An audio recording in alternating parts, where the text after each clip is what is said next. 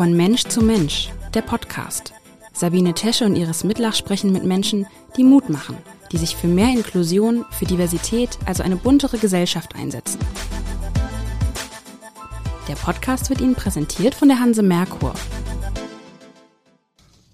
Herzlich willkommen zu einer neuen Folge des Podcasts von Mensch zu Mensch. Mein Name ist Sabine Tesche und im Studio begrüße ich Peter Drews. Hallo, Herr Drews. Hallo, Frau Tesche. Freut mich, dass ich hier sein darf. Herr Drews ist in vielfacher Hinsicht Fachmann beim Thema Schwerhörigkeit, denn er ist von Kind an selber schwerhörig, ist Hörgeräteakustiker und war bis März Vorsitzender des Bundes der Schwerhörigen Hamburg.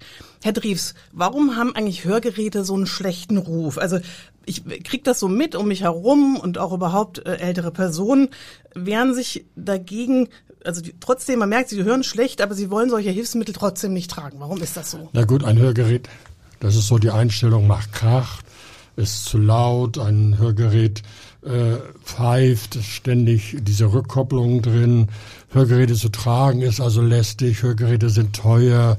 Das sind alles so die Vorurteile und es kommt dann auch immer wieder, dass also äh, die äh, Kinder sagen, ja, wir haben für Mutter jetzt ein, ein gutes Hörgerät gekauft, das war so teuer und sie hört doch noch nicht richtig damit. Das sind alles so Negativbeispiele, die sich einfach rumsprechen und äh, ja, damit muss man leider Gottes heute noch leben und es ist unsere Aufgabe als Akustiker, da ein bisschen gegenzuwirken. Aber ist es vielleicht auch so ein bisschen, dass man das Gefühl hat, wenn man jetzt ein Hörgerät braucht, dann ist man alt? Das kommt noch hinzu. Ich meine, das weiß man so aus, aus der Kindheit selber, dass also Kinder sind ja nie schwörig, sondern es sind immer erst die, die älteren Menschen, die dann also wirklich schwörig sind. Hinzu kommt natürlich auch, dass kein Mensch schwörig sein will. Das ist natürlich auch noch so ein Problem. Ne?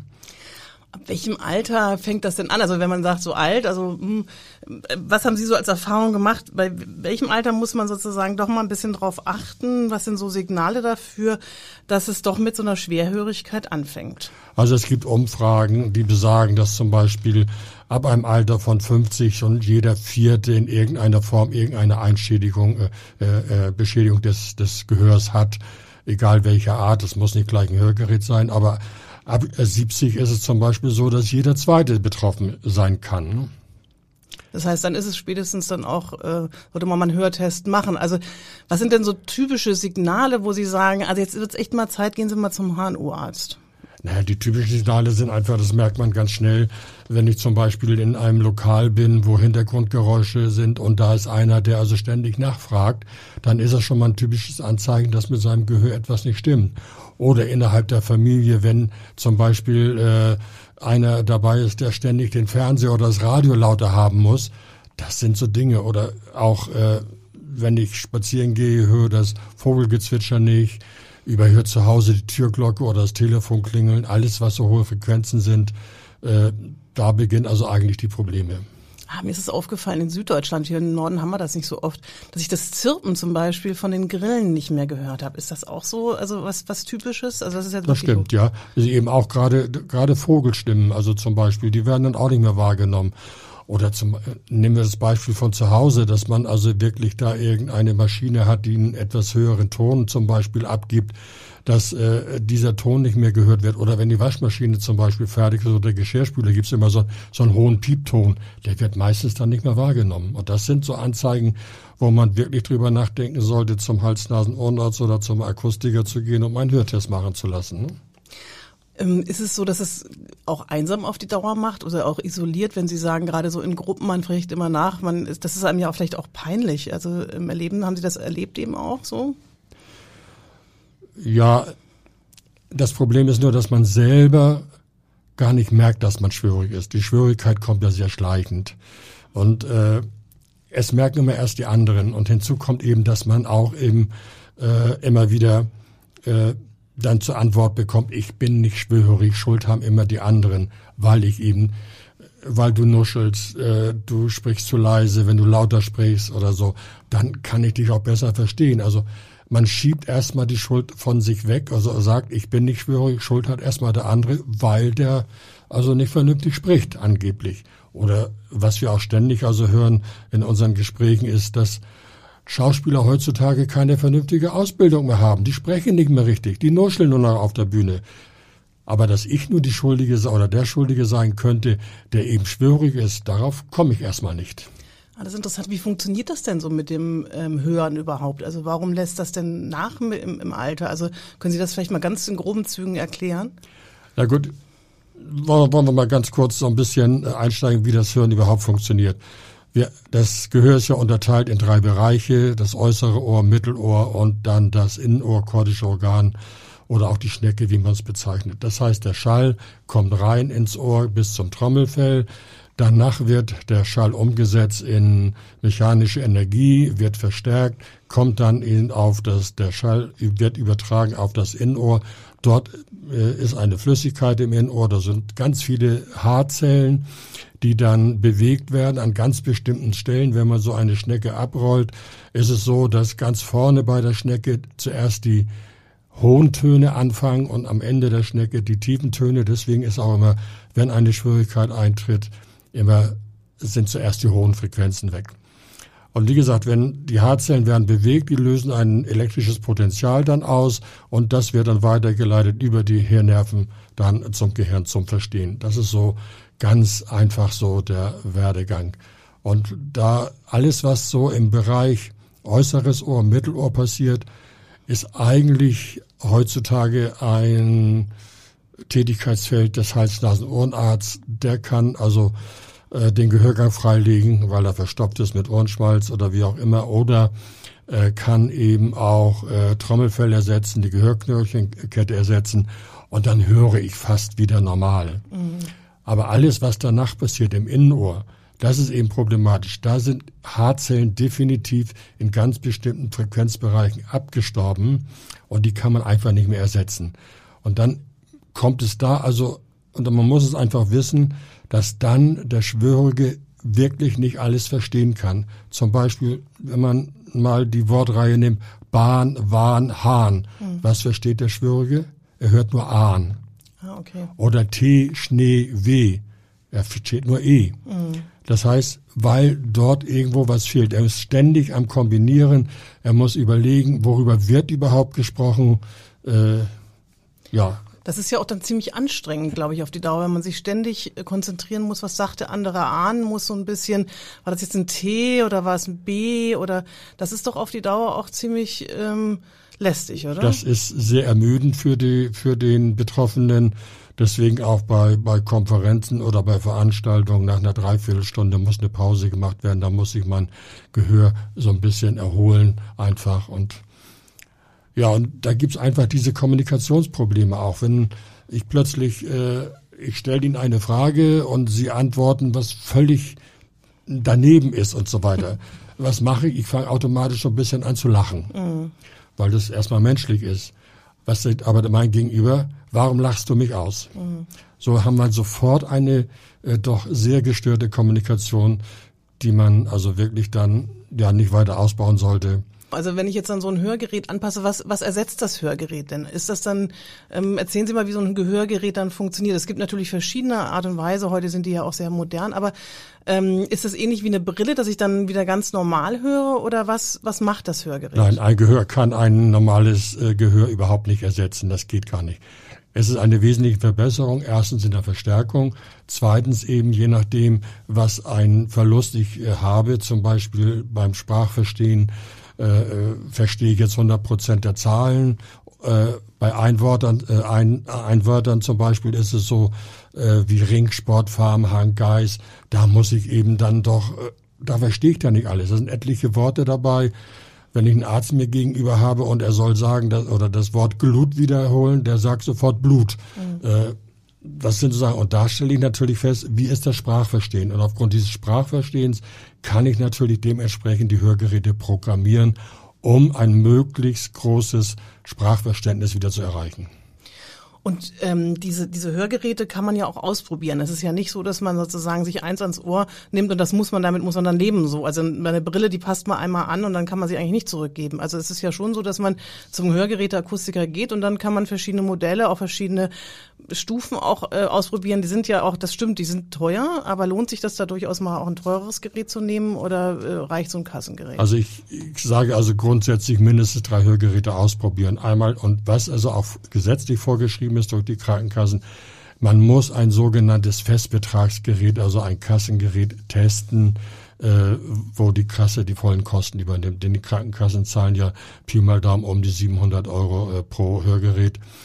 Man sollte dann ein äh, mittelpreisiges Hörgerät nehmen, was so um die, was weiß ich, 1300 bis 1500 Euro kostet pro Gerät und eventuell sogar ein sehr hochwertiges Gerät. Da geht es ja pro Gerät bis zu 2800 Euro.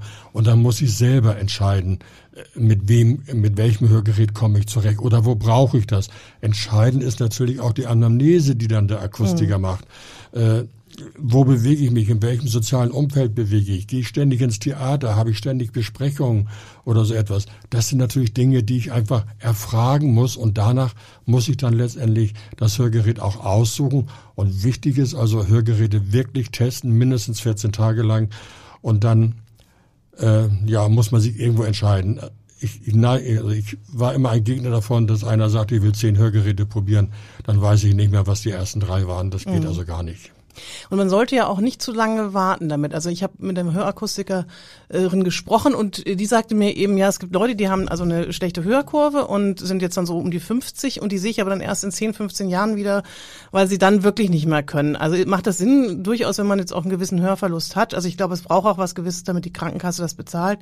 Ähm, aber dann auch schon ganz so früh anzufangen damit? Ja, auf jeden Fall. Es ist also so, wenn, wenn ich jetzt zum Beispiel erkannt habe, ich muss definitiv was tun. Es geht nicht mehr anders. Ich brauche ein Hörgerät. Statistisch gesehen warte ich aber immer noch zehn Jahre, bis ich endgültig das Hörgerät bekomme. Mhm. Ja. Und äh, in diesen zehn Jahren, was passiert da eigentlich? In den zehn Jahren verlernt mein Ohr das Hören.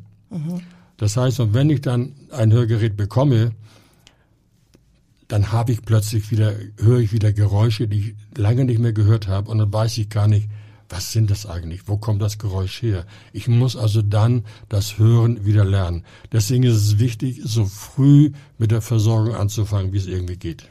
Ist das so, dass das Gehirn auch verlernt, äh, gewisse Sachen dann zu hören? Also, dass, dass es sich, also viele berichten mir davon, dass es dann irgendwie erstmal richtig unangenehm ist, wenn man so ein Hörgerät hat. Alles ist zu laut, man hört wieder das, das Knistern der Chipstüte und das Geschirr und ähm, auch der Vogel ist plötzlich zu laut. Ist das ähm, tatsächlich auch eine Sache, dass man sich daran wieder gewöhnen muss? Das ist wirklich eine Sache, an die ich mich gewöhnen muss, weil in aller Regel wird also äh, viel zu spät mit einem Hörgerät versorgt. Das ist das, was ich schon sagte. Mhm. Äh, man das Ohr verlernt oder das Gehirn verlernt eigentlich das. Und äh, deswegen haben wir auch immer diese Problematik, gerade auch in, in als Akustiker, dass die Leute, ich nenne einfach mal Oma Meier, die kommt mit ihren 73 Jahren jetzt ins Geschäft und hat seit zehn Jahren nicht mehr vernünftig gehört.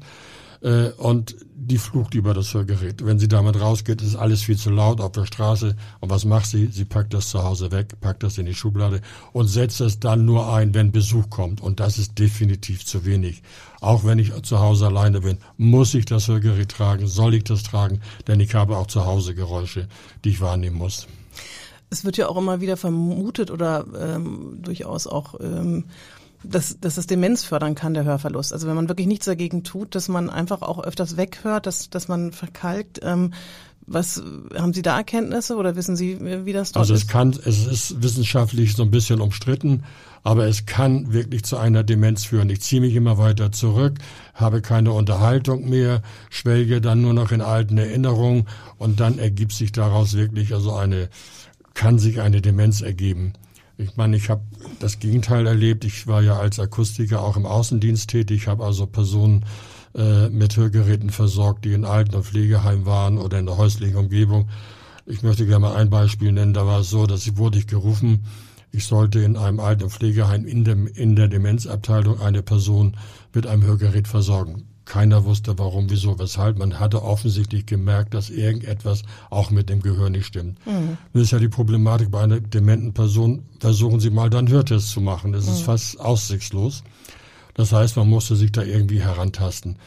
Das Problem war natürlich auch noch, dass diese Person sehr aggressiv war. Mhm. Das heißt, und sie sollte unbedingt ein Hörgerät probieren. Die hat mich also in den Arm gebissen. Wir mussten sie mit drei Leuten festhalten, damit ich einen Ohrabdruck machen konnte und so weiter und so fort. Haben wir alles geschafft. 14 Tage später bin ich mit dem Hörgerät hin. Irgendein Hörgerät mittlere Verstärkung, weil ich hatte überhaupt keine Anhaltspunkte.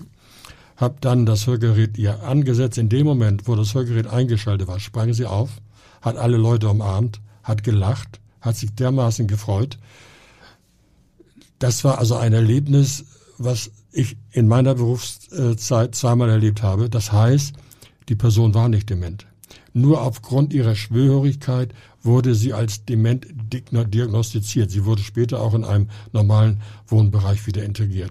Das sind Sachen, die eigentlich nicht passieren dürften, aber es passiert sowas.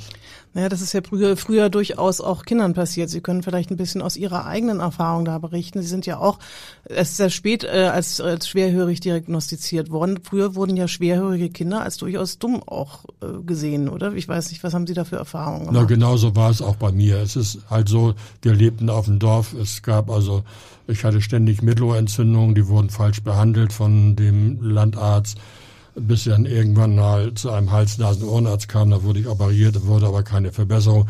Das Problematik war, man war, man wurde als dumm angesehen, als doof angesehen, weil man überhaupt nicht in der Kommunikation irgendwo richtig reagiert hat oder wie auch immer.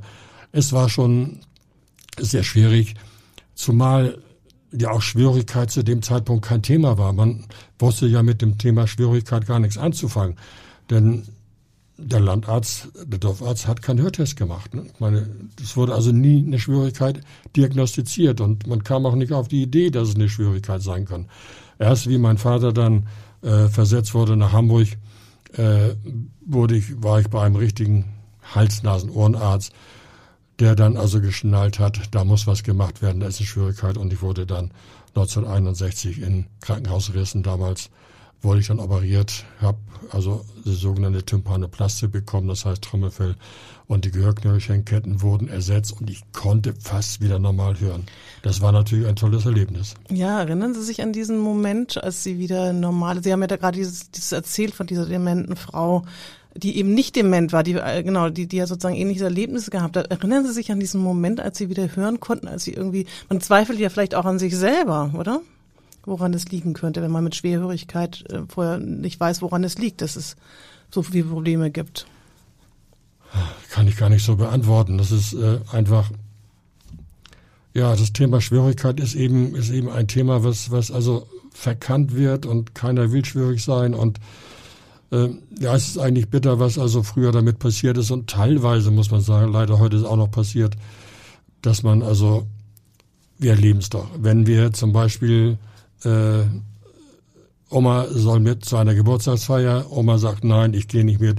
Ich sitze sowieso in der Ecke, ich höre nichts, ich verstehe nichts. Mhm. Das heißt, sie zieht sich zurück, wird einsam und dann ist es auch so, dass man irgendwann auch mit dieser Person nicht mehr reden will.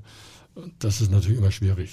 Das habe ich eben auch so, was ich, was ich vorhin sagte. Das kann schon isolieren und einsam machen. Deswegen äh, ist mir das auch so wichtig, dieses Thema hervorzuheben und zu sagen, es ist überhaupt kein Makel, ein Hörgerät zu tragen. Es ist auch kein Makel. Mit der Brille hat ja auch keiner ein, ein Problem, ja. Also sobald man schlechter sieht, das ist vielleicht irgendwie ein, ein Organ, was, was äh, in dem ersten Moment vielleicht für viele noch wichtiger ist und das ist irgendwie akzeptierter, ja. Ähm, ich weiß gar nicht, warum das so schwer akzeptabel ist, ein Hörgerät zu tragen. Also ein Hörgerät ist wirklich also ein Stück Lebensqualität, muss man also einfach sagen. Mhm. Und äh, jeder sollte also wirklich, also dann, sobald er also merkt, dass irgendwas mit seinem Gehör nicht stimmt, sollte er also einen Hörtest machen, sei es beim Hals-Nasen-Ohrenarzt oder auch beim, beim Akustiker. Es ist wichtig. Und ich habe auch sehr viele Hörteste gemacht in Firmen zum Beispiel von der Firma aus und äh, da merkt man einfach, äh, je nachdem, was es für eine Firma ist, aber ich habe eine Firma gehabt, da haben 50 Prozent aussortiert, waren also einen Schaden am, am Gehör. Ne? Ja, Wahnsinn. Ich würde gerne noch mal bei Ihnen bleiben, weil ich Ihren Lebensweg so sehr spannend finde. Sie haben sich ja wirklich, Sie hatten nicht so einen ganz einfachen äh, Lebensweg. Sie sind sagen Sie selber, auch ich habe das im Interview gelesen, gehänselt worden. Sie sind sogar sitzen geblieben. Also auch Ihr Lehrer hat offensichtlich nicht wahrgenommen, was eigentlich mit Ihnen los sein kann. Sie sind dann auf eine schwergehörigen Schule gegangen. Was macht das mit einem? Also wie, Sie haben ja dann relativ einen, einen tollen Lebensweg gemacht, aber mhm. können Sie noch ein bisschen versuchen, nochmal sich an Ihre Vergangenheit zu erinnern, wie, wie, sich, wie Sie sich vorgekommen sind?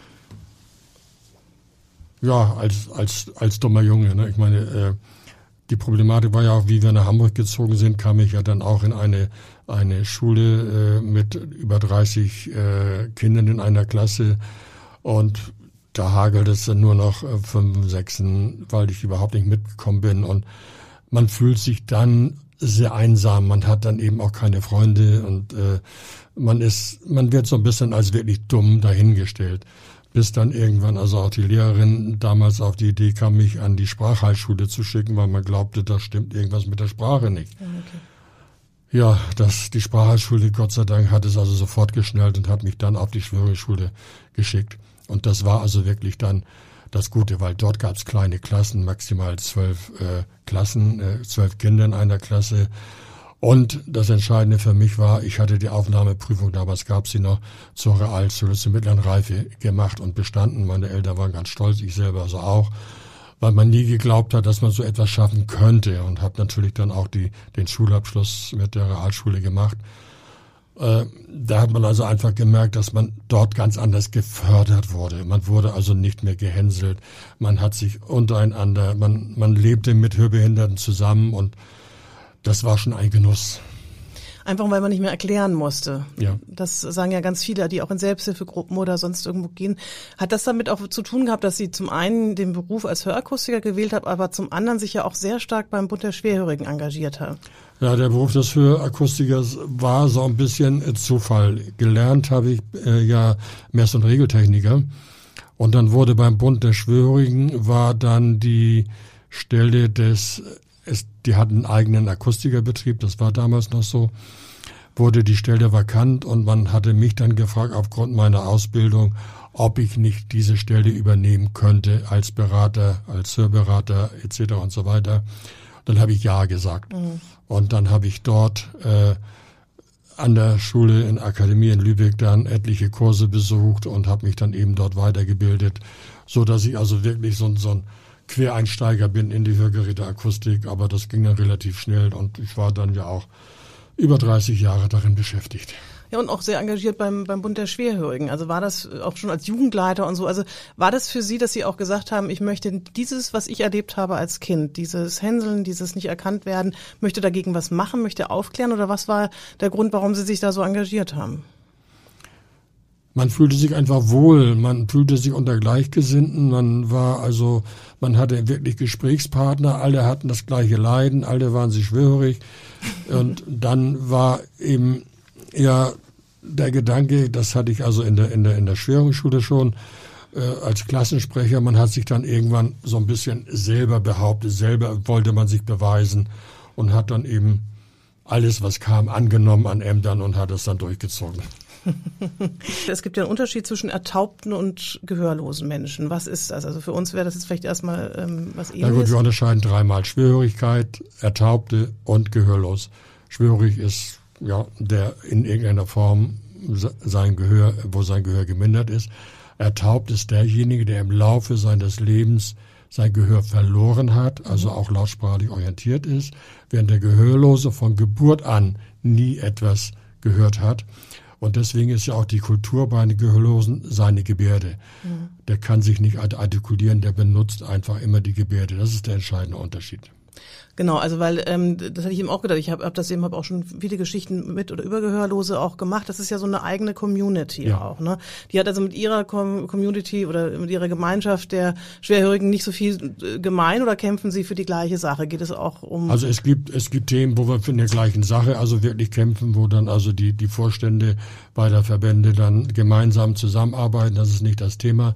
Nur ist es so, dass also wirklich äh, die Grundlage eines Vereins sich unterscheiden. Einmal schwörig Ertaubte und einmal gehörlos. Wer, es gibt ja auch Normalhörende oder auch Schwörige, die die Gebärde können. Mhm. Wer die Gebärde braucht, soll sie benutzen. Dagegen haben wir nichts. Wer bei uns im Verein die Gebärde benutzt, wird es auch herzlich willkommen. Aber er sollte noch lautsprachlich orientiert sein. Ist denn das, was Sie erlebt haben, heute überhaupt noch möglich? Oder glauben Sie, dass Ärzte und äh, Lehrer, Eltern viel sensibler momentan auf dieses ähm, Thema Schwerhörigkeit bei Kindern ähm, agieren? Also wenn es, wenn es in einer Großstadt wie Hamburg ist oder überhaupt in Großstädten ist, denke ich, ist es kein Thema mehr, weil also die Früherkennung also wirklich sehr gut ist. Und wenn ich jetzt in, äh, auf dem Land irgendwo lebe, könnte ich mir vorstellen, dass es da den einen oder anderen Fall gibt, wo es noch Probleme gibt, ja. Gut, wenn jetzt also sagen, dass es gibt ja hier in Hamburg auch ein Neugeborenen-Screening, ähm, wo also als bei einem Säugling eben auch schon Hörtest gemacht wird, das ist schon ein erstes Zeichen. Das macht aber eben auch nicht jeder. Das ist auch ähm, nicht unbedingt auf dem Land überall üblich oder so. Aber wo würden Sie denn sagen, ähm, bei Kindern sollte man aufmerksam werden, wenn die welche Signale zeichen, zeigen? Oder was sollte man machen, um so ein bisschen zu gucken, ist, hört mein Kind einigermaßen normal?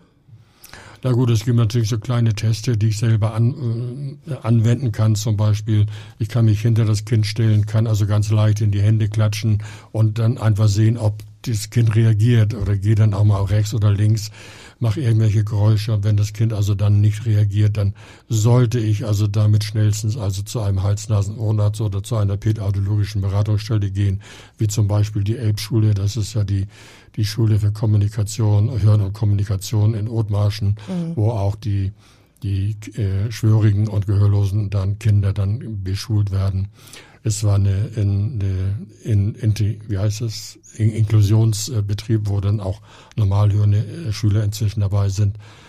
Es gibt das Werner Otto Institut, wo mhm. ich mich beraten lassen kann. Es gibt ein, einige Institutionen in Hamburg, wo also gute Beratung wirklich auch für Kinder gemacht werden. Aber Sie haben doch auch selber von Ihrem ähm, bunten Hörberatungszentrum. Wer sollte denn da hingehen? Da sollten alle äh, Jugendlichen zum Beispiel. Wir haben auch eine eine relativ große Kinder- und Jugendabteilung, die geleitet wird von einer Jugendleiterin äh, und die auch wirklich eine Verbindung hat jetzt zum Werner-Otto-Institut, zur Elbschule, zum, zum UKE und so weiter. Äh, aber entscheidend bei uns sind, wenn ich mir so das Durchschnittsalter angucke, äh, haben wir ein Durchschnittsalter so ab von 50 bis 80. Das ist so die, die Klientel, die wir meistens haben.